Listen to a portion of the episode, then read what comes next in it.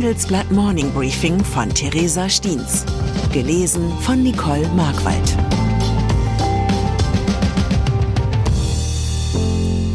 Guten Morgen allerseits. Heute ist Donnerstag, der 4. Januar 2024. Und das sind unsere Themen.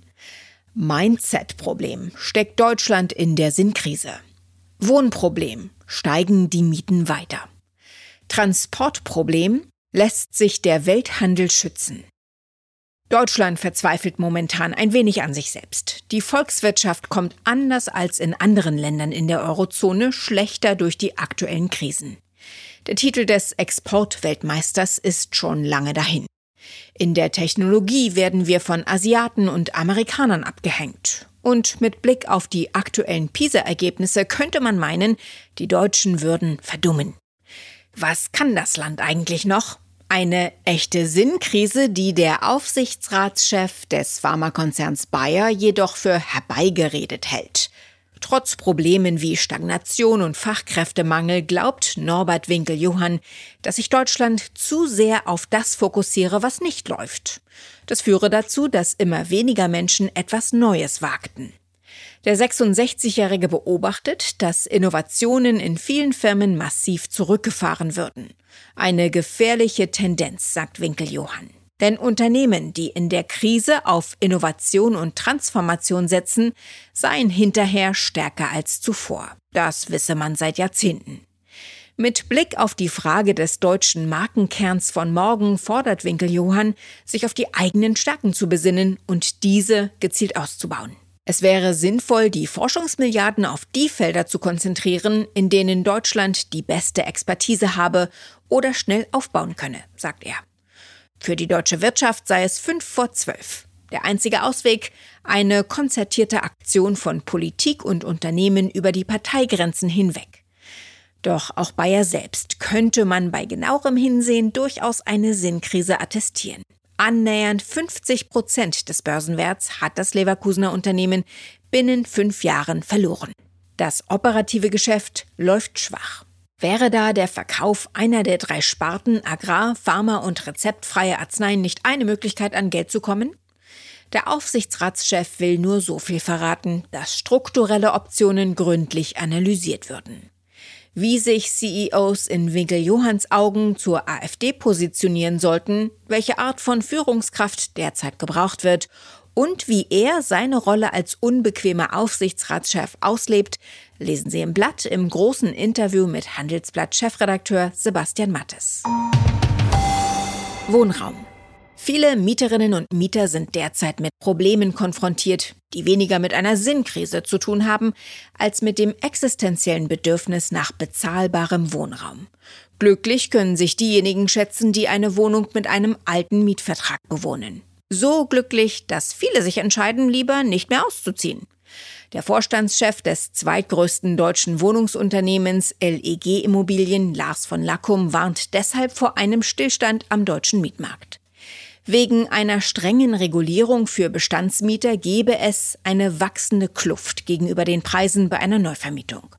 Der ganze Wohnungsmarkt erstarrt, was mir Sorgen macht, warnt der Manager. Für Menschen in Mietwohnungen hat er eine schlechte Nachricht mitgebracht. Die Mietpreise werden 2024 weiter steigen. Jemen. Im Jemen tobt seit zehn Jahren ein Bürgerkrieg, der bisher über 370.000 Menschen das Leben kostete und trotz seiner Grausamkeit in der Weltöffentlichkeit kaum Beachtung fand. Doch das ändert sich gerade schlagartig, seit die dort aktiven, vom Iran unterstützten Houthi-Rebellen Handelsschiffe im Roten Meer attackieren. Ziel waren bislang mindestens 23 Schiffe. Logistikunternehmen wie Hapag-Lloyd, Maersk und CMA CGM kündigten deshalb an, den Umweg über das Kap der Guten Hoffnung zu nehmen. Eine Strecke, für die sie sieben bis zwanzig Tage zusätzlich benötigen. Die Folge? Die durchschnittlichen Frachtraten sind weltweit um 60 Prozent gestiegen. Der Beschuss der Rebellen könnte schwerwiegende Auswirkungen auf die globalen Lieferketten haben. Um den Welthandel zu schützen, schlossen sich deshalb zehn Staaten, darunter die USA und Großbritannien, unter dem Namen Operation Prosperity Guardian zusammen. Eine Beteiligung Deutschlands wird noch diskutiert. Gestern berichtete ich an dieser Stelle von den schleppenden europäischen Aufrüstungsbemühungen und der Angst vor dem Ausstieg der Amerikaner. Abends dann kam die Nachricht, dass Deutschland in die Fertigung von Lenkflugkörpern für das Flugabwehrsystem Patriot einsteigen wird. Den 5,1 Milliarden Euro schweren Auftrag erteilte die NATO Support and Procurement Agency die Beschaffungs- und Instandhaltungsagentur der Verteidigungsallianz. Verantwortlich für die Produktion ist Comlock, ein Joint Venture zwischen dem US-Unternehmen Raytheon und dem deutschen Rüstungshersteller MBDA. Die Lenkflugkörper sollen im bayerischen Schrobenhausen gebaut werden. Doch da die Mühlen der Rüstung langsamer malen, als sich das die Politik manchmal wünscht, wird die Produktion wohl erst innerhalb der nächsten drei Jahre starten können. US-Wahlen. Ein Grund für den Rüstungsstress der Europäer ist die US-Wahl in diesem Jahr. Sollte Donald Trump wiedergewählt werden, wäre die Sicherheitsgarantie der Amerikaner wohl ein Stück weit passé. Doch der Weg zu den Wahlen ist noch weit und bisher steht noch nicht einmal zu 100 Prozent fest, wer für Demokraten und Republikaner antreten wird.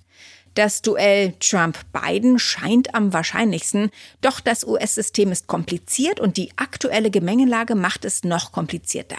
Schließlich ist Trump in zahlreichen Gerichtsprozessen angeklagt und der amtierende Präsident Joe Biden ein wirklich alter Mann, dessen Gesundheitszustand sich schnell verschlechtern kann. Wenn Sie die Entwicklungen der kommenden Wochen und Monate in den USA verstehen und einordnen wollen, empfehle ich Ihnen den Text unserer Washington-Korrespondentin Annette Meiritz, die alle wichtigen Fragen zum Rennen ums Weiße Haus beantwortet. Zum Abschluss bleiben wir noch kurz in den USA, ein Land, das für verrückte Schadensersatzklagen bekannt ist. Jetzt hat dort eine Frau den Hersteller des Schokoriegels Reese's verklagt, das ist die Firma Hershey. Der Grund, ihr Riegel kam, anders als auf der Verpackung angegeben, nicht in Kürbisform. Die Dame aus Florida möchte von Hershey für die Enttäuschung nun entschädigt werden. Mit stattlichen 5 Millionen Dollar.